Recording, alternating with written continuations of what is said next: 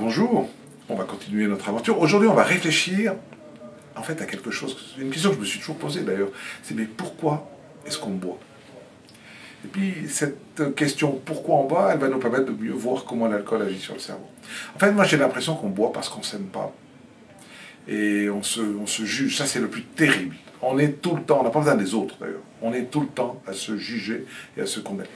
Et ce que l'on sait, c'est quand on boit un verre d'alcool, les premiers verres d'alcool vont agir sur le cortex préfrontal, c'est-à-dire la zone du cerveau qui nous fait réfléchir, qui nous fait nous poser des questions, qui nous dit ah ça c'est une bonne idée ou non ça c'est pas une bonne idée. Et en fait c'est cette zone du cerveau qui nous remet toujours en question en nous considérant comme incapables.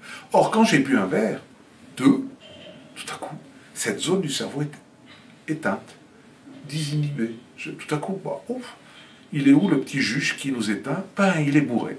Donc ça veut dire qu'à partir de ce moment-là, waouh, on n'a plus peur. Et d'ailleurs, souvent, c'est très difficile de ne boire qu'un ou deux verres.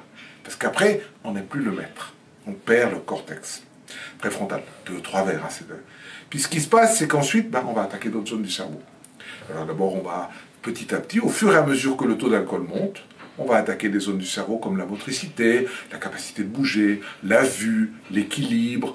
Euh, et puis au bout d'un moment, l'alcool en quantité énorme va entrer dans le cerveau limbique. Donc on va tout à coup surstimuler nos émotions. Si vous êtes triste et que vous décidez de boire pour oublier, vous allez être triste et bourré. Si vous êtes heureux, ben vous allez être heureux et bourré. Puis au bout d'un moment, le corps qui panique et qui mesure que le taux d'alcool est en train de vous noyer, va appeler au secours, et là on va attaquer, c'est le cerveau reptilien qui va être touché, donc c'est la zone végétative, c'est la zone fondamentale de la vie. Qu'est-ce qui va se passer? Le cerveau, il va vous dire ça suffit. Et là, en général, qu'est-ce qu'il fait? Bah, Il va vous faire vomir. Quand on vomit, on ne boit pas. Mais si ça ne suffit pas, et eh ben, au bout d'un moment, le cerveau va vous éteindre, il va dire ok, on coupe le contact et on tombe dans le coma. Et ça, c'est pas toujours une bonne chose.